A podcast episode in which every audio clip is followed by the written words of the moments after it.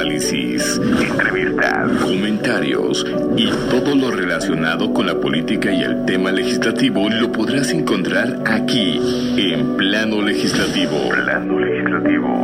Con el picor, la chispa y dinámica del periodismo con René Acuña, Fernando Moctezuma y Marco Antonio García.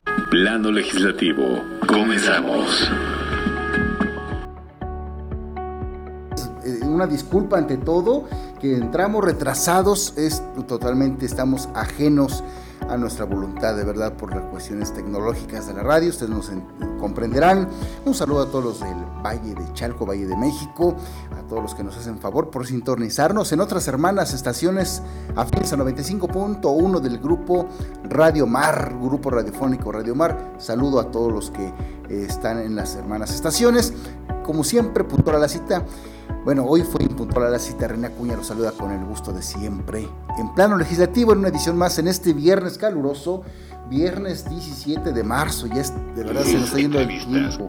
Mucho el tiempo. Y bueno, sin mayor preámbulo, vámonos. Le doy la bienvenida a Juan Carlos Baños, analista político que está en el Estado de México. Juan Charlie, muy buenas tardes. Muy buenas tardes, René, Marco, Fer, qué gusto estar con ustedes. Un saludo a toda la audiencia. Bueno, y también está con nosotros el cronista parlamentario Fernando Moctezuma Ojeda. Queridos amigos, amigos del auditorio, me da muchísimo gusto saludarles. ¿Qué tal? ¿Cómo están? Muy buena tarde. Y bueno, ya saben, igual, muy puntual a la cita, como siempre, no puede faltar.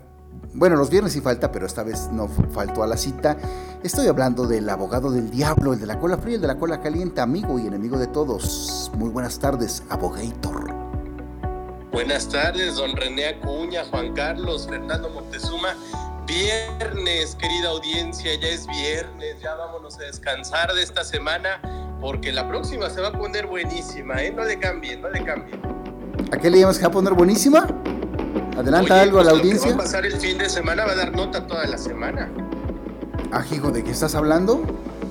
De la movilización que va a haber para conmemorar el aniversario de la expropiación petrolera. Ah, caray, es cierto. Ayer estábamos encendiendo el programa en el cerrojazo del último bloque sobre esto de la marcha. Y bueno, pues sin duda alguna vamos a ver los reflectores. Ya dijo Ricardo Monreal que él, él no va a organizar acarreos en comparación a Morena. Se, vamos, una contradicción insoslayable, inevitable, ineludible. Bueno, finalmente le valió un cacahuate a don Richie Monreal. ¿O no, Juan Carlos Baños? Que eh, ayer justo yo decía que eh, pues era mesurado porque la idea es no, no, no, decir públicamente que se va a tratar un acarreo porque eh, más bien es fíjense cómo vamos a llenar lo que tengamos que llenar, las calles que tengamos que llenar y va a ser justamente por mera legitimidad, ¿no? Porque la gente realmente quiere eh, conmemorar el, creo que es el 85 aniversario de la expropiación petrolera. Pero creo que fueron las declaraciones. Fueron las declaraciones correctas. Eh, eh, este, Pero como decía Fernando, de como decía Fernando, la verdad, este Juan Charlie a rato ya van a querer marchar hasta porque pasa un gavilán o porque la marcha de X, ¿no? O sea, no manchen, o sea, de verdad es neta, es neta. Pero fíjate que, que bueno, esto de la marcha, punto y aparte ahorita que me acuerdo, ¿dónde están los colectivos? Porque de verdad ayer este eh, nuestro productor Marco Antonio García había puesto sobre la mesa en, los temas de programación para tocar en el debate de plano legislativo la, esta niña del bullying que sufrió bullying y que le pega a su compañera con una piedra y que más tarde muere. ¿Dónde están los colectivos? Aquí sí se debe hacer una marcha, de verdad, en todo el país. Ojalá seamos el ejemplo de los doctores, de los médicos. Pues si un problema, yo lo he dicho y siempre lo voy a defender, y lo he dicho en foros que me han hecho invitar a nivel nacional, en foros porque presido, y no es presunción, presido la Federación Nacional de Fotoperiodistas de la República Mexicana, y me han invitado a dar ponencias, siempre, siempre pongo el ejemplo de los médicos. Si un médico está en Sonora y otro tuvo problemas en, Oaxaca, pues aún así marchan, aunque no lo conozcan, pero el apoyo de colegas ahí está. Aquí, bueno, no se trata de una colega, no se trata, pero es una niña. ¿Dónde salen los colectivos feministas, por Dios? De verdad es una chica que, murió, a mí sí me, me, me, entristece, me adolece eso del bullying, porque es un tema donde de verdad yo no sé si el abogado del diablo tenga o alguien de ustedes tenga el dato preciso de qué han hecho en tema legislativo nuestros legisladores federales, ya sea de una cámara u otra, o de los congresos locales, por lo menos o cuando menos, porque el cesar a una directora no basta, o sea, no basta. Y luego para acabarla de amolar, resulta que la alumna, que tienen derecho nomás a una tomografía, le, hacen de la nariz y no del cerebro, porque eso a veces en los hospitales pasa, minimizan, ah, sí se cayó, no pasa nada, pues una sangradita y listo. Qué barbaridad. Y comentaba un colega ayer en redes sociales, ¿dónde están los colectivos feministas? Si hubiera sido golpeada por un hombre, no hombre, ya estuviera, olvídense. No, no, no, volcados todos ahí. Y la marcha de ayer donde hicieron los familiares para pedir, este, pues obviamente justicia, pues fue que nadie la peló. ¿Qué dice? El abogado del diablo. Oye, pues que esto que señalas es completamente lamentable. La noche de anteanoche, Fernando Moctezuma nos compartía los detalles preliminares de todo este tema.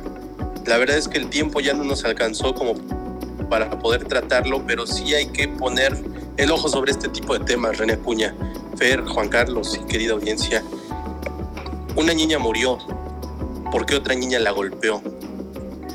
Más allá de las causas individuales que hayan motivado esta riña, el hecho de que las autoridades, como bien dice René, no se estén tomando este tema en serio desde el diseño de las políticas, de la normatividad, de la aplicación de las normas que ya existen para evitar este tipo de situaciones, es lo que nos lleva hasta acá. Más allá de las riñas personales que pueda haber entre ellas, más allá de la sanción que vaya a recibir, si es que la recibe, porque si no es que ya está viviendo hasta en otro estado de la República, la agresora, que hay que decirlo como es, la asesina. Es una, pero es una asesina. ¿Qué cosa? ¿Cómo, ¿Cómo le explicamos a nuestra audiencia, señoras, señores que nos escuchan en sus casas, en sus domicilios, en sus trabajos? ¿Cómo, no nos va a doler? ¿Cómo no nos va a sensibilizar este tipo de información? Es que claro que nunca quisiéramos tratar este tipo de notas, René. Es verdaderamente doloroso. Pero también el dolor se extiende para el plano institucional, para el plano legislativo.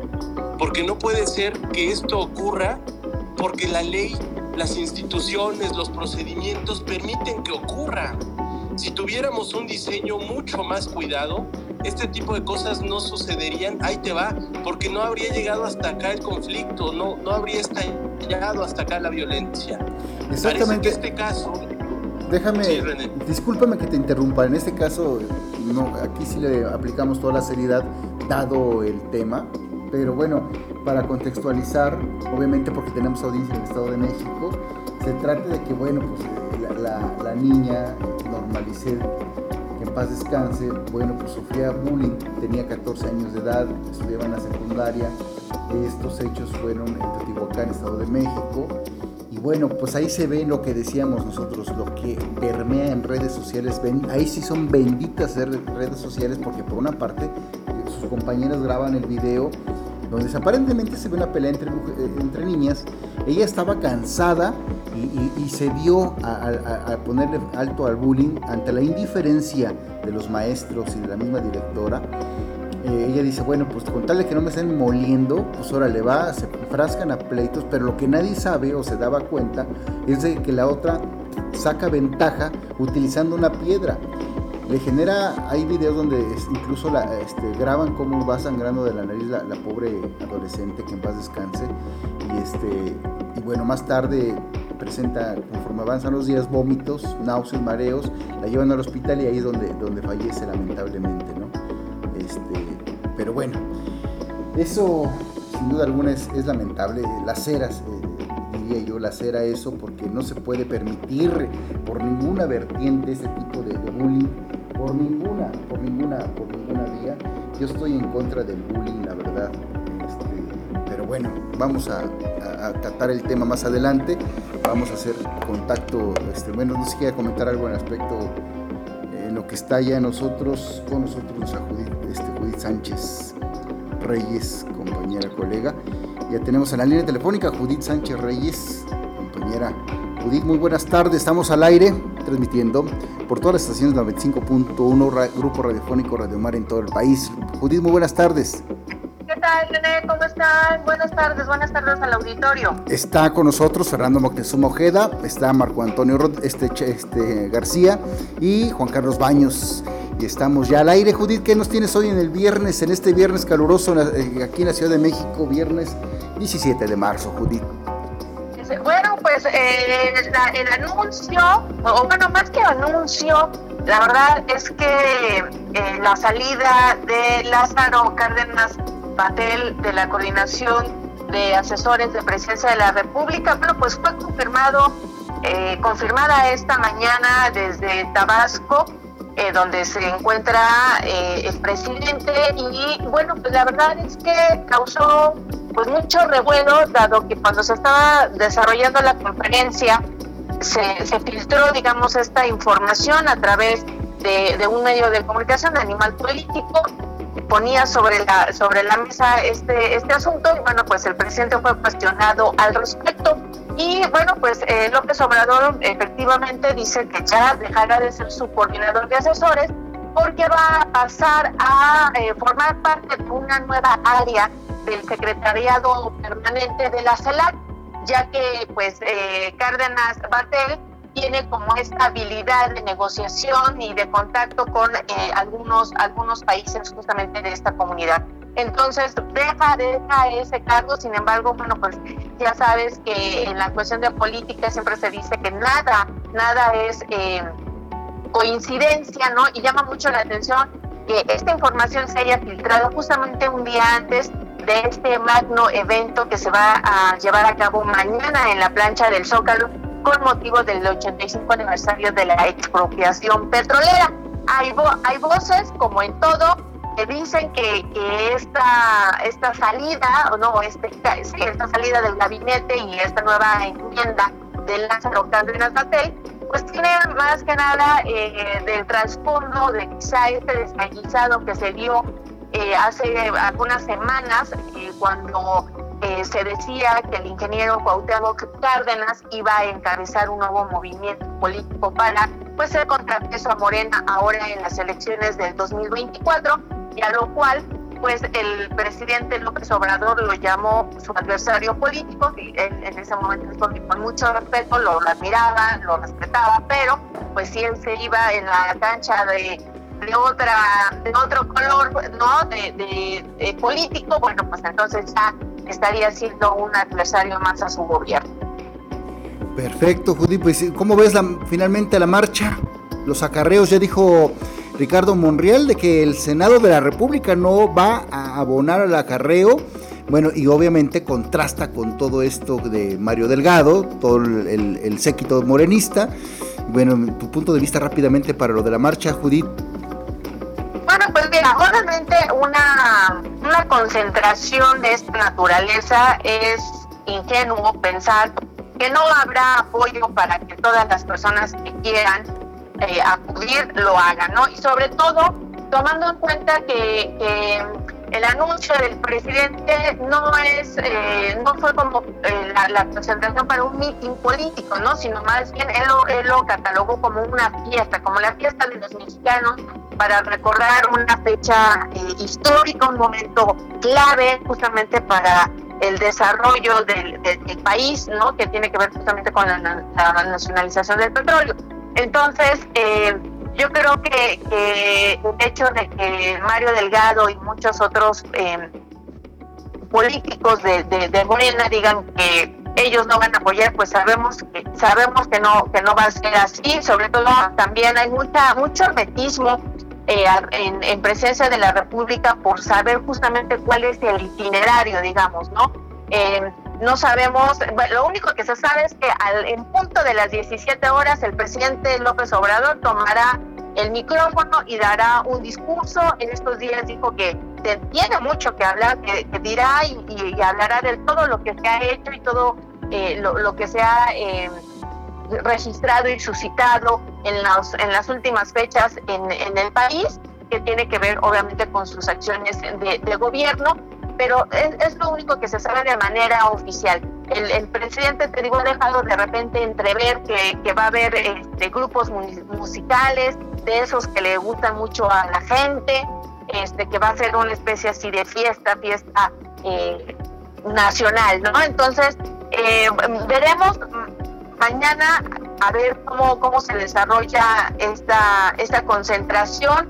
Eh, en, hoy en la, en la verdad saqué por ahí una, una serie de, puntos de vista de, de, algunos, de algunas analistas de cómo se ve justamente el uso de la plaza pública por parte del presidente López Obrador. ¿En dónde para que la audiencia tenga eh, y te busque, busque ese, ese, medio para el cual colaboras muy puntual y preciso? Este, si nos contextualizas de favor en La Verdad Noticias. La Verdad Noticias.com, estamos eh, obviamente en las redes sociales, en, en, Twitter, estamos en en Facebook y por supuesto, bueno, en la página, ahí, ahí tenemos muchos eh, trabajos de investigación y esto es una recopilación justamente, como te comento, de, de diversas analistas, de ver por qué el presidente busca estar concentrándose, quizá no de manera recurrente como él quisiera o como él lo ha hecho hace, eh, desde hace algunos años, pero sí eh, tomando en cuenta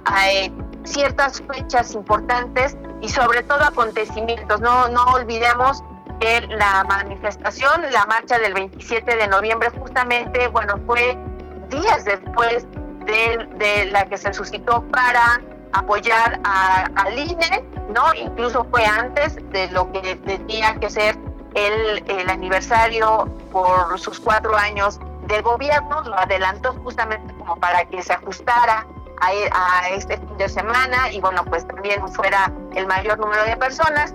Y hace unas semanas también se volvió a suscitar otra, otra manifestación a favor de este, de este órgano electoral. Y bueno, pues ahora, eh, más bien mañana, mañana en punto de las 17 horas, pues él encabezará nuevamente un evento, un evento masivo en la plancha de la Constitución. Perfecto. No sé si rápidamente alguien quiera comentar algo a Judith, Fer, eh, Marco. Juan Charlie. Nada, querido amigo, querida Judith, me da muchísimo gusto saludarte. Te saluda Fernando Moctezuma. ¿Tienes alguna previsión, algo que desde la trinchera que en la que acudes todas las mañanas ahí en la conferencia matutina hayas notado que no sea algo muy eh, que no haya trascendido aún o que no se hayan dado cuenta en otros lados? Eh, ¿Alguna previsión, algún análisis con relación a este a este meeting de mañana?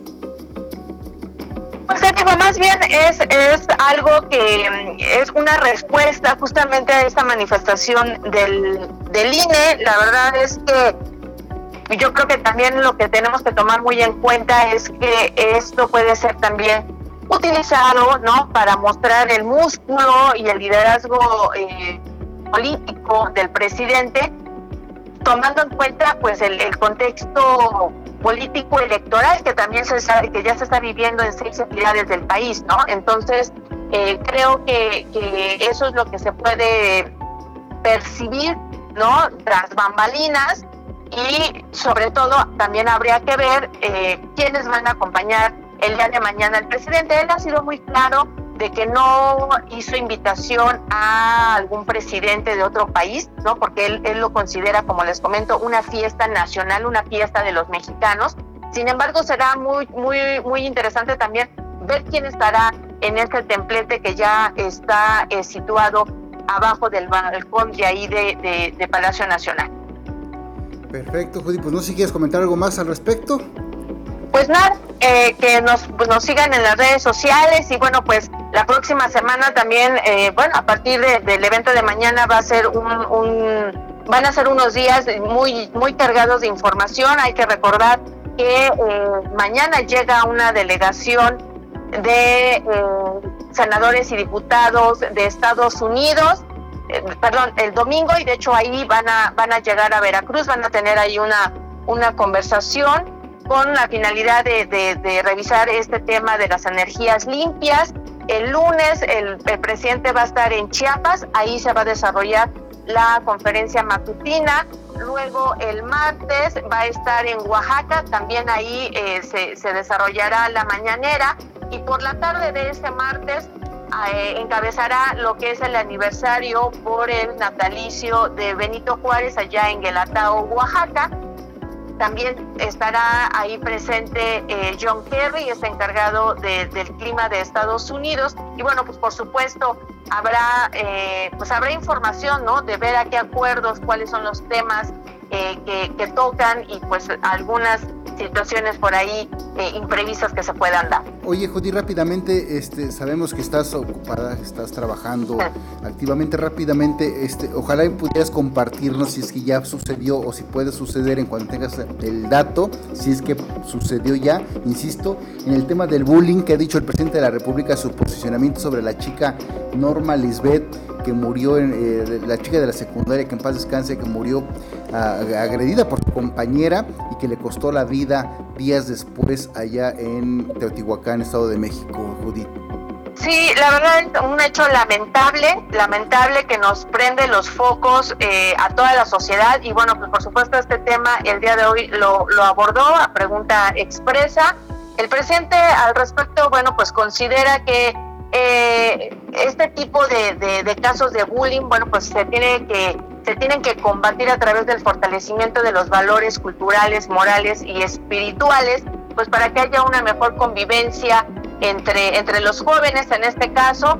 Y eh, bueno, pues no, no fue como tan, tan, tan específico en decir qué es lo que se, se iba a hacer al respecto en este caso, sino habló de una manera muy general. Eh, al menos, bueno, ya el tema se puso ahí. Supongo que esto abrirá la, la, puerta a los familiares, ¿no? Si es que en un momento dado necesitan algún apoyo o algún acompañamiento legal y seguramente será un caso que en un momento dado pudiera darle seguimiento y solución la secretaria de Seguridad Pública, Rosa Isela Rodríguez. Perfecto, Judith. Bueno, pues es Judith Sánchez una compañera periodista que cubre puntualmente las mañaneras en la presidencia de la República. Tus redes sociales, una vez más, Judith. Bueno, pues en, Twitter estoy como Yutsha, J-U-T-H-S-H-A. Y bueno, pues en Facebook estoy como Judith Sánchez Reyes. Ahí eh, pues compartimos toda la información que se va generando, sí, en la mañanera, pero también, por supuesto, todos los trabajos eh, periodísticos de, mis compañeros, que como te comentaba, la verdad es que hay unos muy interesantes, así es que pues para que la gente nos siga y para que la gente se informe. Ahí en La Verdad Noticias también encuentran a Judith Sánchez. Así es, así es. Gracias Judith, excelente fin de semana. Igualmente para todos ustedes, muchas gracias y que tengan un excelente fin de semana. Muchas gracias Judith. Bueno, pues es la compañera Judith Sánchez, ya vieron que sí tocó en la mañanera el presidente lo del tema de esto del bullying que estamos hablando, muy lamentable. La verdad, mi, mi solidaridad como ser humano para la familia de Norma Lisbeth. Sabemos que a veces no alcanzan los eh, ámbitos solidarios, pero bueno, por lo menos una oración, los que somos creyentes en alguna religión, que mitiguen el dolor que están pasando, la verdad, la familia, la hermana, que se muestran los videos llorando, impotente, diríamos, porque por esta situación es un lastre difícil de erradicar, ya lo dijo Judith Sánchez, pues el presidente, pues sí tocó el tema, pero pues el apoyo económico, pero qué, o sea, eh, estaba yo viendo los datos, incluso eh, subió en un año el 84% a nivel nacional los datos del bullying, abogado del diablo, por favor, defiende. ¿Y qué voy a defender, René? ¿Al Estado mexicano? ¿A la agresora? ¿A la directora de la escuela que no hizo nada? A los compañeros que estaban grabando y no intervinieron, a las autoridades municipales que no hicieron acto de presencia ante un evento de esta naturaleza. Es que no se puede defender a nadie, René. Eh, yo, yo sigo muy consternado. yo digo a la familia, sí, a la familia, por favor, o sea, a la familia. Sí, desde luego la familia tiene muchas alternativas. No dudo que ya estén recibiendo acompañamiento jurídico en este momento, porque esto es un caso de naturaleza penal, donde también se exacerba por el tema de violencia de género. Había trascendido que la fiscalía iba a abrir una carpeta de investigación por el delito de feminicidio. Más allá de que haya sido otra mujer quien lo cometió, hay motivos suficientes como para justificar la presencia de un feminicidio aquí. Vamos a ver. Perdón, perdón, perdón. Sí. A ver, eh, eh, discúlpame que te interrumpa, amigo. Por supuesto que es un tema muy delicado, muy eh, sonado. Estamos hablando del padecimiento de una menor de edad, 14 años tenía.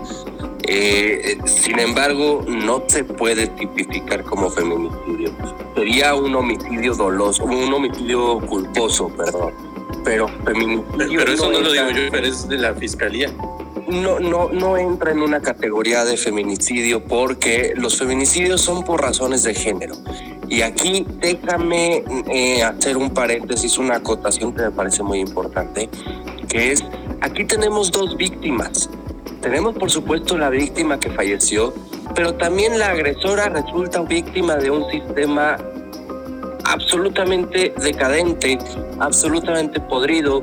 Yo estoy seguro completamente de que por más bullying, por más, eh, por, más problemas que hubiera entre las dos chicas, eh, eh, ella no quería matarla. A ver, y, y al final del día ¿Es en serio lo que estás diciendo? ¿Es en serio lo que estás diciendo? o sea, oye, pero no, no, no, y la piedra, Fernando, por Dios, la piedra en la mano. terminar, René Acuña. René, déjame terminar. Si no me dejas terminar, no puedo explicar las cosas. Bueno, a ver. ¿Puedo terminar? Sí, señor. A ver. Entonces, aquí la, la cuestión es, por supuesto, estamos hablando de dos víctimas quien murió, por supuesto, merece justicia, merece recibir eh, esa, esa, esa, eh, esa justicia y que se resuelva este caso, por supuesto. Y claro que la, que la joven agresora deberá pagar su sentencia, por supuesto que sí, pero debemos ver mucho más al fondo. Esto, esto que estamos viendo es la conclusión de una serie de eventos que provocan todo lo demás. No es porque un día se le antojó arrojarle una piedra Todavía hacia atrás tenemos negligencia de autoridades, negligencia de padres de familia, negligencia de autoridades escolares. Eh, tenemos también toda una serie de, de sistemas que provocaron que naciera ese bullying. Yo no sé cómo hayan vivido estas dos niñas en sus casas. Y el, bullying no sale porque sí, no es de la noche a la mañana, no es porque se le antojó y un día despertó de malas. Entonces, sí, por supuesto, debe recibir justicia eh, eh debe recibir su sentencia la, otra chica que hasta el momento me parece que han protegido su nombre. Eh, sin embargo, se debe sobre todo analizar hacia atrás qué sucedió y que este caso no se vuelva a repetir. No es la primera vez que sabemos de un homicidio a causa de bullying. No es la primera vez. Recientemente vimos también como un grupo de estudiantes en Chihuahua eh, acorralaban y acosaban a unos compañeros eh, con, con síndrome autista. Perdón. Eh, en otras ocasiones hemos visto cómo víctimas de bullying tienen que se ven obligados, se creen que la única salida es el suicidio. Entonces, tenemos que, más allá de exigir justicia, que sí, hay que ver mucho más al fondo, mucho más allá y, darnos cuenta de que esto no sucedió porque un día se despertó de malas. Es, es una consecuencia de una serie de factores, no es nada más porque sí. Híjole, pues no, no coincido con Fernando Moctezuma Ojeda. Este, ¿qué dice Juan Carlos Baños? Yo pienso que el, el bullying es un problema social no solo en México, sino pues, en el mundo, ¿no? En Estados Unidos quizá también apreciemos consecuencias eh, muy lamentables de este hecho cuando a causa del bullying, pues chicos en, la, bueno, ahí es la high school, ¿no? En el nivel secundario preparatoria, incluso cometen matanzas, ¿no? Por el acoso tan grave que han recibido. Eh, ya dio otros ejemplos, ¿no? Como que el, suicidio que, que, orillan a los, a los niños y niñas, adolescentes, pues a suicidarse porque ya no encuentran otro, otra salida. Entonces creo que sí es un problema social y ese problema social tiene varias aristas. De entrada, yo eh, identifico pues tres muy, muy urgentes, ¿no? Que, que habría que atender. Efectivamente, eh, pues también desconozco los detalles de cómo las niñas eh, viven en su, en, su, en, su, en su familia, en su casa, cuál es la dinámica entre ellas, pero aquí identifico estas tres urgencias, ¿no? De, carácter así, pero de inmediato que hay que atender, porque no basta solo con los protocolos, sino, por ejemplo, eh, este, eh, este caso llegó no de la noche a la mañana, sino que fue un punto tan prolongado en que la chica, la víctima, dijo, pues ya basta, ¿no? Ya estoy harta de que me estén molestando y empezó la pelea en donde pues recibió los golpes con la piedra y que lamentablemente le costaron la vida. Pero eh, digamos que es, es eh, la situación en la que la molestaban me deja tres dudas. La primera, ¿la chica habrá comunicado esto a su familia? Si sí, ¿por qué la familia no hizo nada? Si no, nos habla de una falta de confianza dentro de los núcleos familiares en donde las adolescentes y los adolescentes no tienen la suficiente eh, confianza para comunicar Pero nada justifica la violencia, Juan a sus papás. No, no estoy justificando nada, simplemente creo que estoy intentando decir que esto es un problema más, más complicado aún que la negligencia, ¿no? De las autoridades, que tiene que ver con, con, con, con falta de cuestión en el núcleo de la familia que hace, impide que pues, los hijos comuniquen a sus padres sus problemas, porque si se lo comunicó, entonces sí, ¿por qué los papás no, no, reaccionaron? Y si sí reaccionaron, ¿por qué las autoridades escolares no hicieron nada, no? La otra, los compañeritos. Eh, yo estoy seguro que si molestan a alguien del salón, pues los compañeros sí se dan cuenta, ¿no? ¿Por qué los compañeros no comunican eso a la maestra. Y otra vez, si sí lo hicieron, pues las autoridades, ¿por qué no hicieron nada?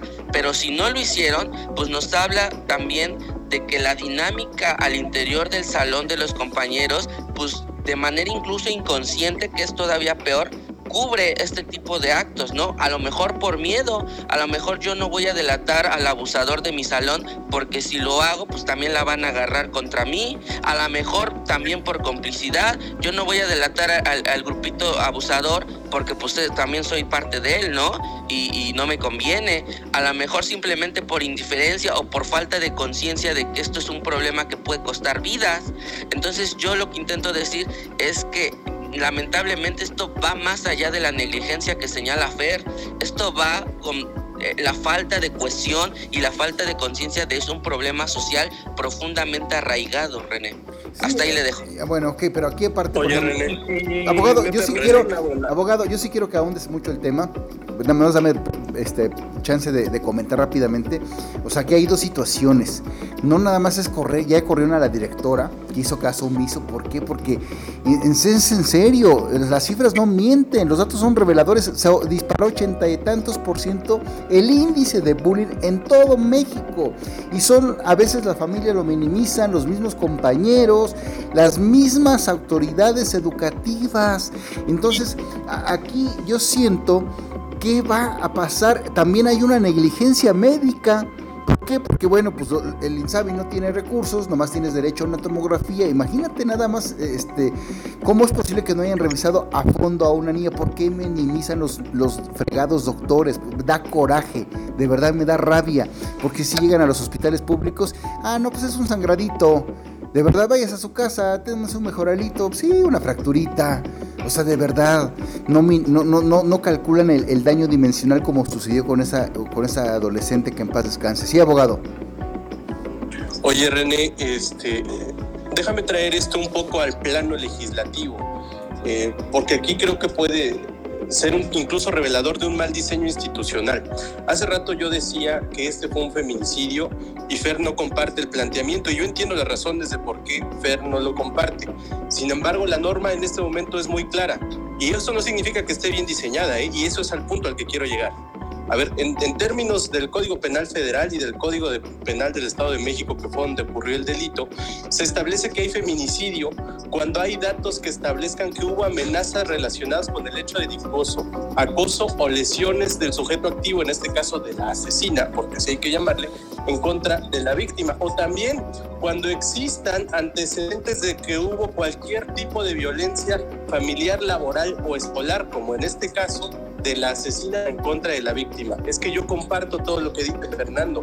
Incluso la, la mujer o la niña que mató a otra niña, porque eso fue lo que sucedió, yo estoy segurísimo de que no quería matarla.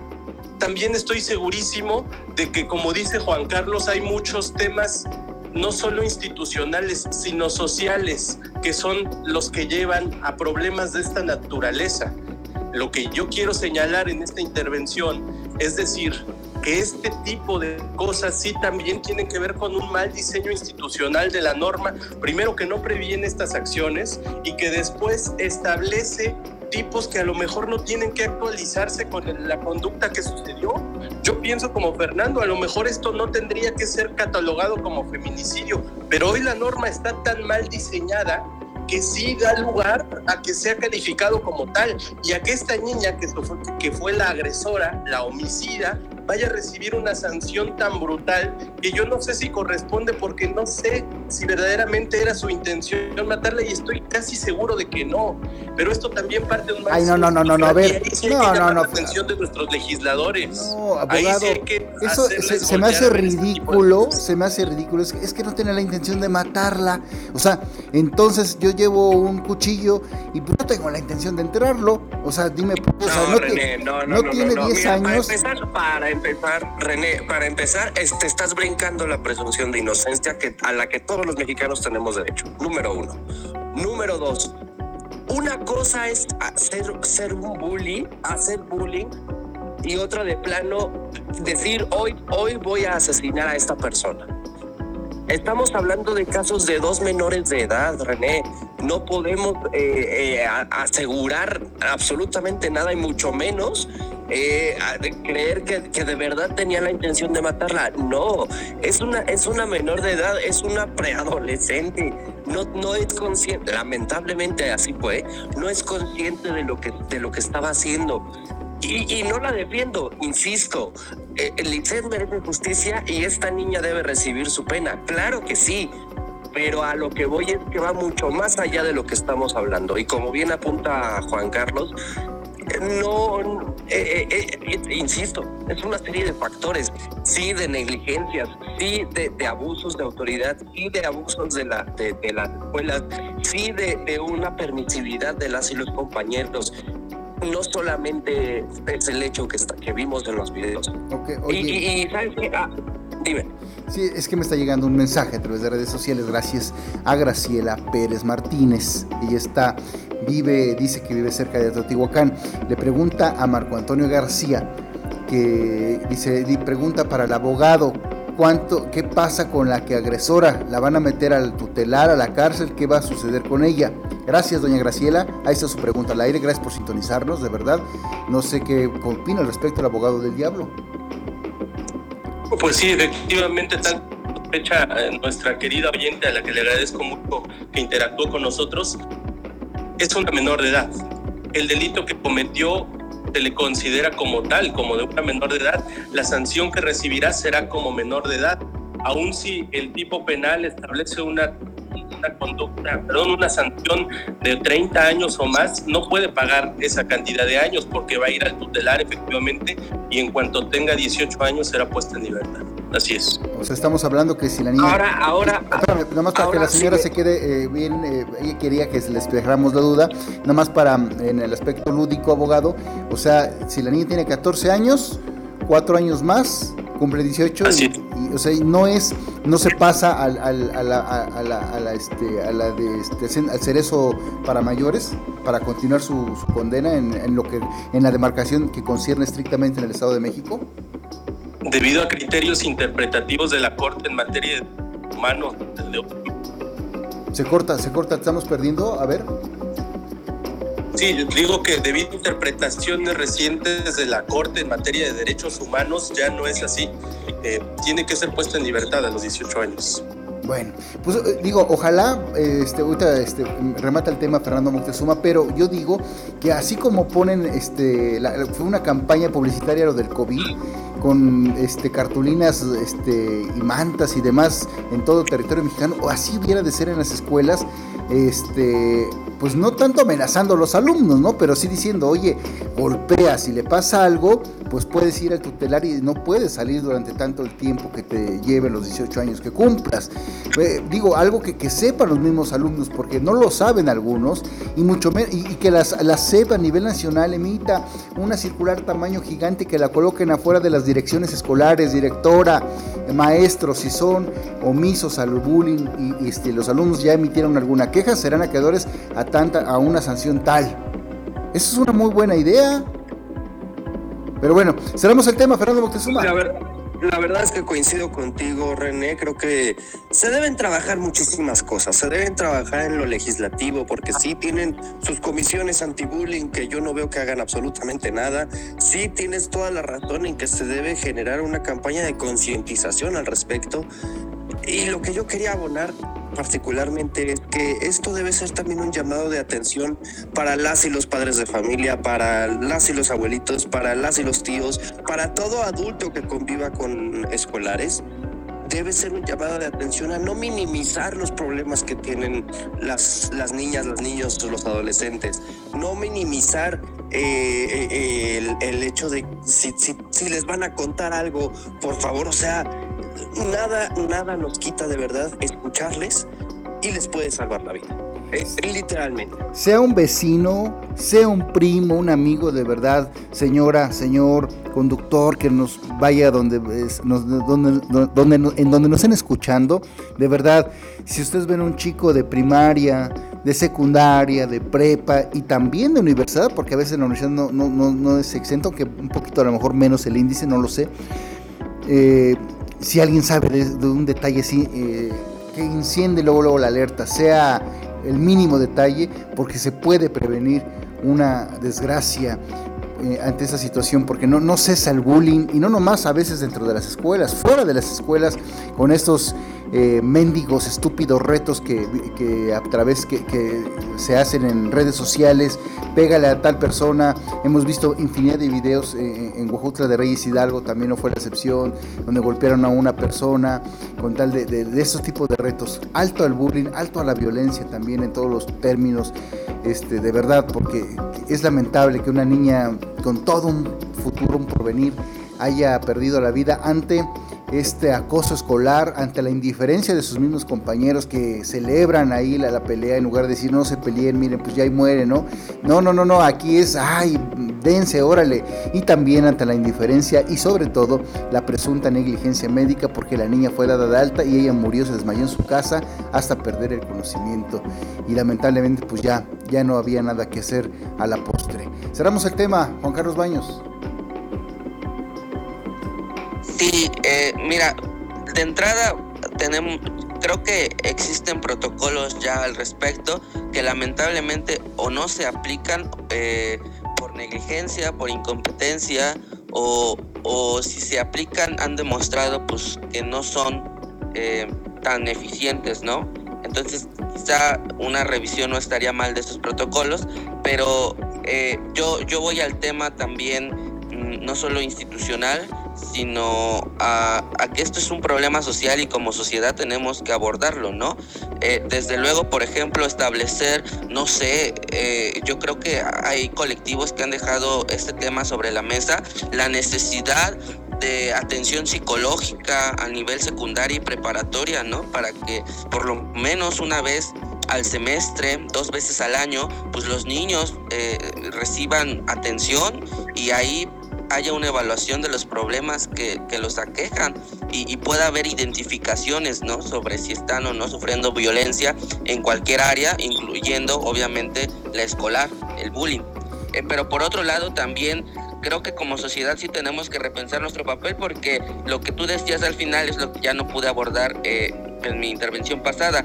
Esta idea de de la violencia, ¿no? De, de, de, de las peleas, en lugar de, buscar detenerla, lo que nos llama la atención y lo que fomentamos es el pleito.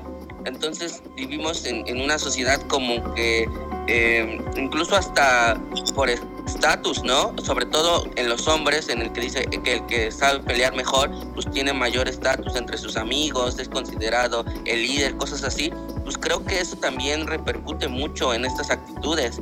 Entonces hay que hacer un llamado, hay que acercarnos a, los jóvenes, hay que platicar con él, intentar establecer vínculos de confianza, porque yo sí pienso que a través de esos vínculos de confianza podemos enterarnos de cuestiones que están ahí, pero no vemos precisamente porque existe este déficit de comunicación derivado de esa desconfianza que nos tienen para compartirnos sus problemas. No, pero yo siento que si hacen unos cartelones y los difundes en todas las primarias, secundarias y preparatorias y, les pones, les haces mención, más que todo en primarias y secundarias, que es en la secundaria es donde detona esto, ¿no? Porque es entre la pubertad y, y bueno, pues eh, todavía en la prepa a lo mejor hay un poquitito más de conciencia, esa es mi percepción personal. Pero si pones unos cartelones en todas las secundarias del país donde dice, mira, en una foto este, una pelea y las consecuencias que pueden llegar, pues puedes permear algo, ¿no? A lo mejor puede contribuir, a lo mejor no erradicarlo del todo, pero a lo mejor como prevención del delito pudiese ser una buena estrategia.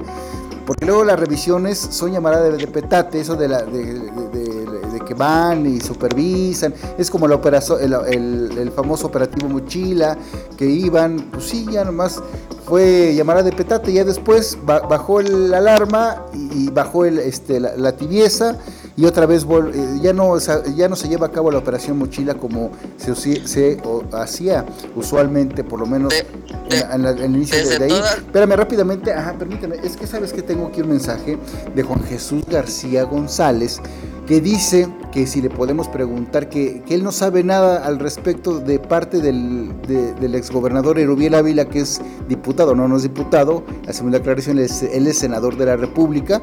Y sí, créanme lo que eh, el martes que estemos en el Senado, transmitiendo por ahí en vivo y directo, vamos a ver si, si logramos la entrevista con Erubiel Ávila, a ver cuál ha sido su aportación legislativa en este tema de, seguridad. También tenemos otro mensaje, dice que ahí, que la escuela se llama Secundaria Oficial 518, anexa a la normal es el nombre, y que dice doña, aquí doña Nieves Trejo, dice, ahí en esa escuela ah, siempre es eh, pleitos ver a los niños peleándose, dice la señora. Eh, bueno, gracias, doña Nieves Trejo, la verdad, gracias por su mensaje. Bueno, no es no, ahí está, y yo creo que de aquí se va a destapar toda una cloaca. Cerramos el tema rápidamente, abogado del diablo.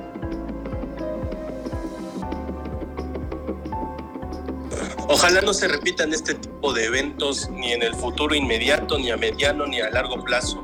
Lo cierto es que en la medida en que las instituciones, particularmente las legislativas, no presten atención sobre este tema, que es un gran problema social, como bien dicen Fernando y Juan Carlos, este tipo de cosas van a seguir ahí.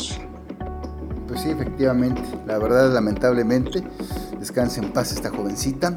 Y bueno, pues ya escuchamos a Judith Sánchez Reyes, dice que la presidencia de la República pues condenó los hechos simplemente. Vamos a ver cuál es el acompañamiento. El hermano dice, el hermano de la víctima dice que no han recibido algún, algún apoyo económico sólido, ni que lo esperan, o sea, no van por el, este, porque bueno, ante este hecho, híjole, siempre la raja política y los y la ronda de interrogantes está presente, vigente en todo momento, ¿no? Pero bueno, respetemos el dolor, descansa en paz esta jovencita alumna.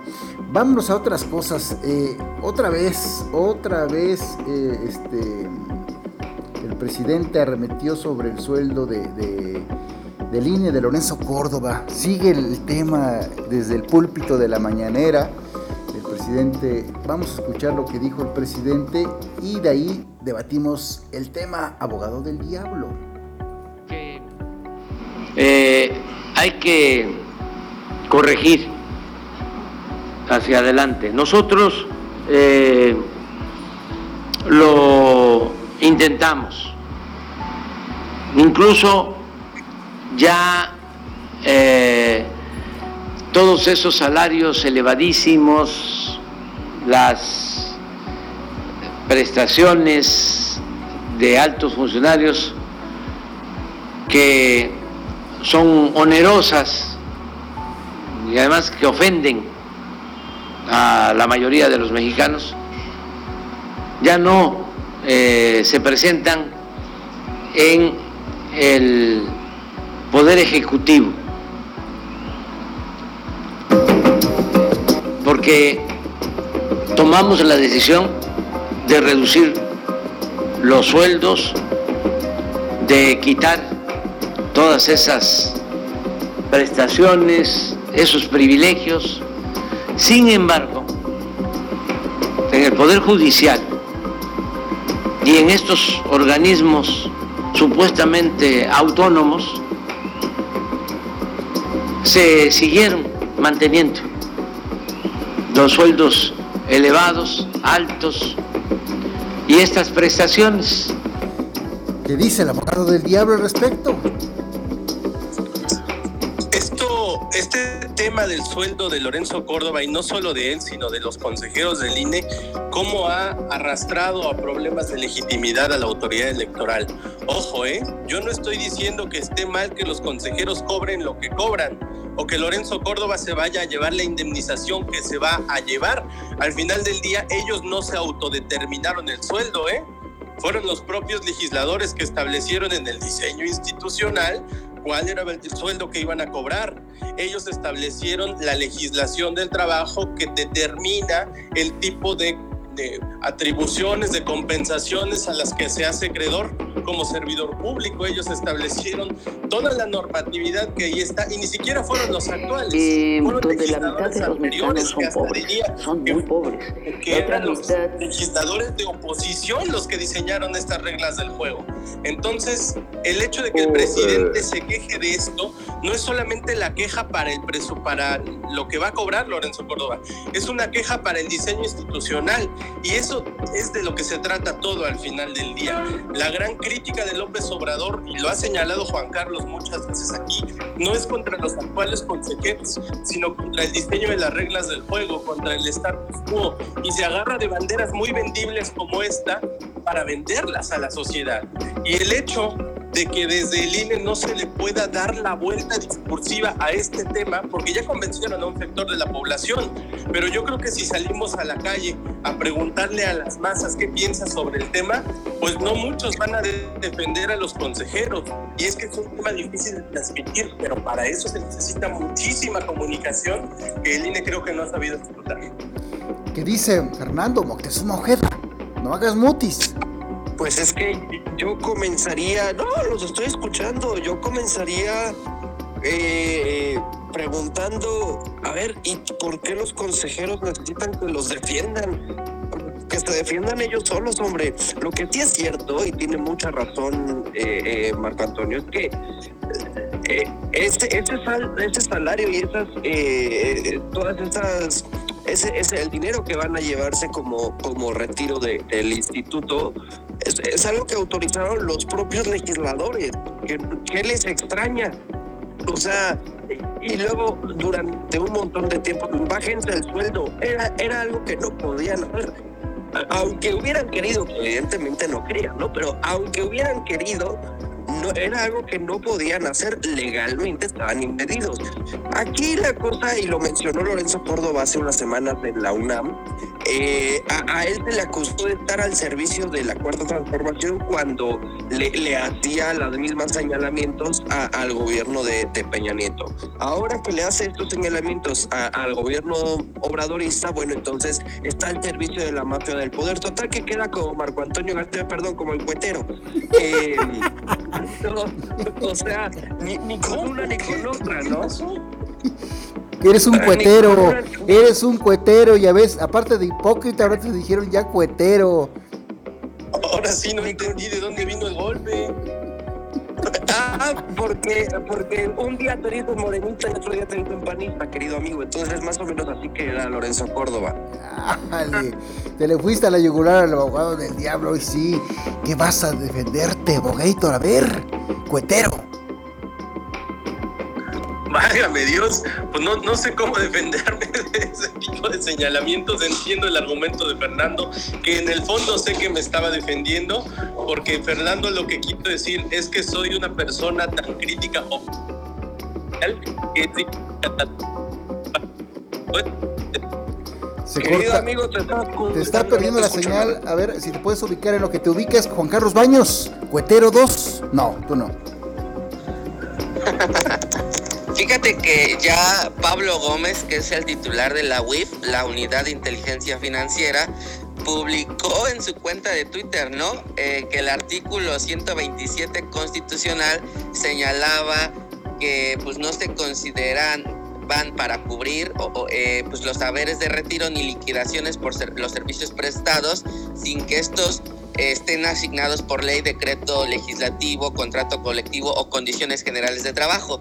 Inmediatamente después señaló que las liquidaciones de los integrantes del Consejo General del INE que van a abandonar su cargo eh, ya pues en algunos días no están asignadas por ley, decreto, contrato. Por lo tanto, todo pago eh, ilegal es un delito, ¿no? Lo que la pedrada que les aventó es, chavos, eso que van a recibir no está considerado en el artículo 127 constitucional. Y ojo, porque todo pago ilegal es un delito. Y si lo cometen, pues les va a caer la justicia, ¿no? Eso es básicamente el mensaje que dio.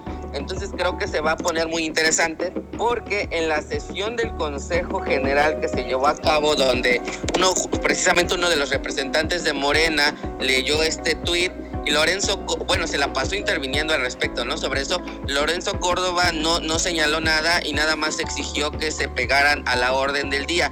Yo quiero ver cuál va a ser la respuesta de, ya no digamos de los otros dos consejeros, de Favela y, el otro eh, consejero del que ahorita se me fue su nombre, sino de Ciro Murayama y de, y de Lorenzo Córdoba. Creo que ahí se están jugando una parte importante también, ya no de lo, lo, que menos a mí me interesa como ciudadano es la legitimidad que ellos tengan o los golpes que ellos reciban, sino el instituto, porque cada, cada híjole, es que cada declaración que para mí no son eh, del todo institucionales, de, sobre todo de Lorenzo Córdoba, sí merma la legitimidad del instituto. Entonces veremos, veremos. Bien, ¿qué dice Marco Antonio García? No sé si ya te hayas podido establecer mejor la señal. Sí, sí. Oye, Fernando, ¿cómo que cuetero? entiendo, entiendo.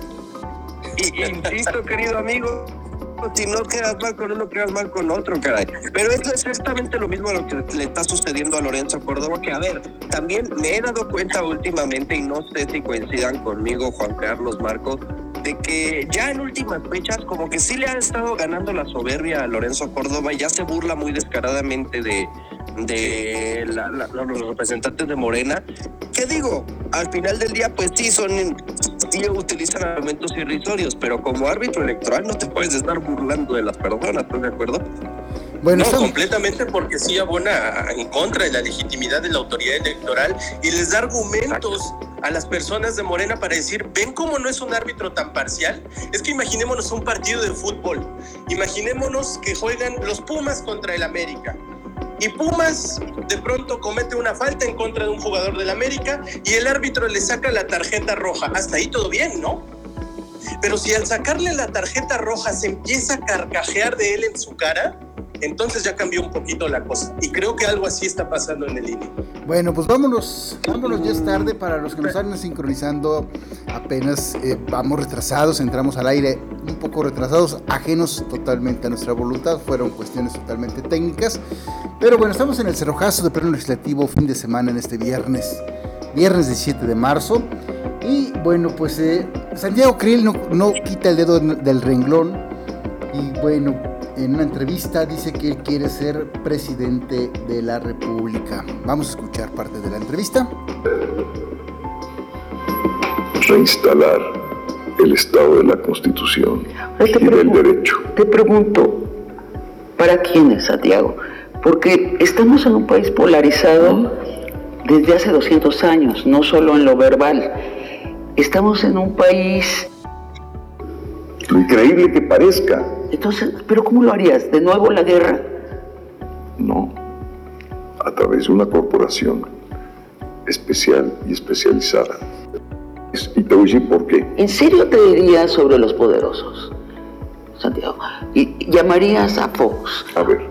Es decir, ya me corregiste que no lo llamarías, pero crearías ese clima de exigencia, para que responda qué diablos pasó con García Luna, Peña Nieto, a ver, te, lo, te en, un, en un momento Sí. de una manera coloquial. Sí.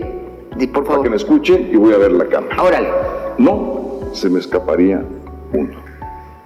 Lo voy a hacer legalmente y constitucionalmente.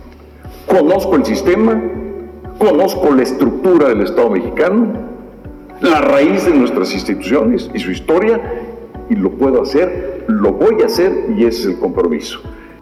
Bueno, fue lo que dijo en una entrevista con Sabina Berman, que bueno, pues discurso trillado o no, es la pregunta con la que cerramos el programa Abogado del Diablo. Además de trillado, yo no sé qué tan fácil de creer, René. Yo no lo sé. La verdad es que Santiago Krill no dudo que sea una persona que sepa muchísimo sobre cuestiones jurídicas y que si quisiera aplicarlas verdaderamente lo haría con la mano en la cintura. Eh, yo creo que Santiago Krill eh, poco a poco ya empieza a destacar de cara a la carrera presidencial y ya hasta diría que sí creo que tiene posibilidades de competir, al menos desde el PAN, por la candidatura. Ya después tendrá que aventarse el tiro con la alianza, ¿no? Vamos a ver, esa ya es otra historia. Pero lo cierto es que yo la crítica que tengo contra Santiago Krill, no contra él como persona, sino como la institución contra el PAN y contra la oposición en general, es que, que quede clara una cosa. Si la gente votó de manera tan masiva a favor de López Obrador, no sé si fue tanto por la propuesta de López Obrador o porque ya estaban cansados del status quo, de las reglas del juego, de todo lo que estaba pasando en el país. Hoy la propuesta de la oposición, René y queridos amigos, es regresarnos a cómo estaban las cosas antes de 2018. Es justo en contra de lo que votó la gente. Tienen que pensar más allá, tienen que plantear propuestas que nos digan que nos van a llevar a otro estado más allá de 2018, no que nos van a regresar allá. ¿Qué dice Fernando Moctezuma Ojeda? Coincido con el cuetero, coincido en el sentido de que al final del día hace, hace falta, sí, un proyecto de continuidad en lo positivo, pero un cambio de visión en lo que ya vimos que no está funcionando. Y eso es lo que no nos ha ofrecido ningún, ninguna figura tirante a la candidatura para 2024 de la oposición. Ya dejando de lado a dejando de lado a Ricardo Monreal, a Marcelo Ebrard, a Dan Augusto, a Claudia, dejando de lado a quienes ya sabemos que van a aspirar por el lado bicicleta. En la oposición, yo lo decía esta semana, lo único que les celebro es que de verdad ya, ya, ya empiecen a levantar la mano, pero de ahí no es suficiente. Todavía tienen que haber, nos tienen que decir cómo, cuándo, por qué y mediante qué vía porque de otra manera, otra vez una campaña de promesas, pues creo que ya hemos visto bastantes en este país. Aparte, bueno, yo no minimizo a, los compañeros periodistas, ¿no? Bueno, pero en este caso veo que, pues Sabina Berman le hizo la, la entrevista muy a modo, o sea, así como que picosa, picosa no estuvo. Juan Carlos Baños, vámonos. ¿Cómo estará la oposición de mal que su mejor candidato hasta ahora, o uno de sus mejores candidatos para las elecciones presidenciales del próximo año, es Santiago Krill, un jovencito, ¿no? De la política. ¿Cómo estará la crisis en los partidos en cuanto a la generación de cuadros? Que quienes están figurando en los medios de comunicación son este tipo de, de personajes que además si conociera también, según sus declaraciones, la estructura del Estado mexicano, pues no se atrevería a decir que no se le escaparía ninguno por la vía legal, porque el tema de las fiscalías es, ¿para qué te cuento, René? Complicadísimo.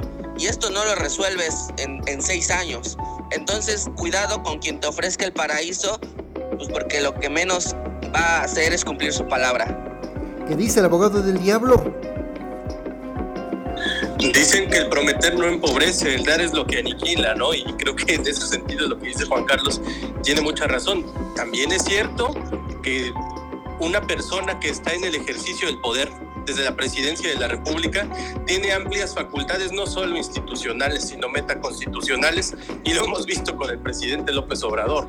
La verdad de las cosas es que hoy en el diseño estructural del país, si el presidente dice se hace algo o no se hace algo, efectivamente es lo que sucede porque si incluso para eso hay que transgredir algunas normas escritas, las personas que forman parte de la administración pública y aún las que no están dispuestas a hacerlo. Pero eso obedece al diseño institucional y eso va más allá de Santiago Krill. Lo que dijo Santiago Krill, René Acuña, me parece que es algo hasta lógico y natural si, si una persona que aspira a la presidencia de la República lo entrevistan con este tipo de preguntas. Es que no podía responder absolutamente nada más. No podía decir, no, no, no, yo sí voy a defender a Fox. No, no, no, yo sí voy a defender a Calderón. Pues no le quedaba mucho margen de acción. Tenía que responder eso. Ya de que lo diga, que lo haga, es otra cosa. Primero tiene que ganar la contienda electoral y antes de eso tiene que ganar la contienda interna de, de la oposición y antes de eso tiene que ganar la contienda interna del PAN. Todavía le falta Bueno, pues vámonos, eh, Juan Carlos Baños, vámonos, que el tiempo premia. Que pasen una excelente tarde. Muchísimas gracias a la audiencia por sus comentarios y preguntas. Eh, tengan un fin de semana bueno. Nos vemos el próximo lunes. Vámonos, Fernando Moctezuma Ojeda. Arroba Fer Moctezuma O en todas las redes sociales. De verdad no dejen de exigir, involúcrense. La manera más efectiva de cambiar esto. Nos escuchamos el próximo lunes. Muchísimas gracias. Vámonos, abogado del diablo, cuetero, hipócrita. Vámonos René Acuña, vámonos Fer Moctezuma, vámonos Juan Carlos y vámonos queridísima audiencia. Ya es viernes, vámonos a descansar. Quienes vayan a ir a la marcha de mañana, muchísima suerte y quienes no, pues estén muy vigilantes para que se puedan denunciar todas aquellas cosas que se consideren ilícitas. En Twitter me encuentran como arroba García Pérez-bajo. Nos escuchamos el lunes. Gracias al ingeniero Sergio López Colín, gerente general del grupo Radio Mar y 95.1 Valle de México. Gracias por la apertura de espacio de Plano Legislativo. Nos escuchamos el próximo viernes en punto de las 12. Todas las redes sociales de, Plano Legislativo están activas y ahí igual está Fernando Moctezuma Ojeda eh, y el abogado del diablo también por cualquier detalle de la marcha de mañana, mañana sábado. Sin duda alguna va a estar caótica la ciudad. Tome sus precauciones para que no llegue demorado a cualquier evento en la Ciudad de México y alrededores. Se despide de todos y de todos ustedes, René Acuña, el amigo de todos. Que pasen excelente fin de semana. De esta manera llegamos a la parte final de esta emisión de Plano Legislativo. Nos escuchamos en nuestra próxima emisión.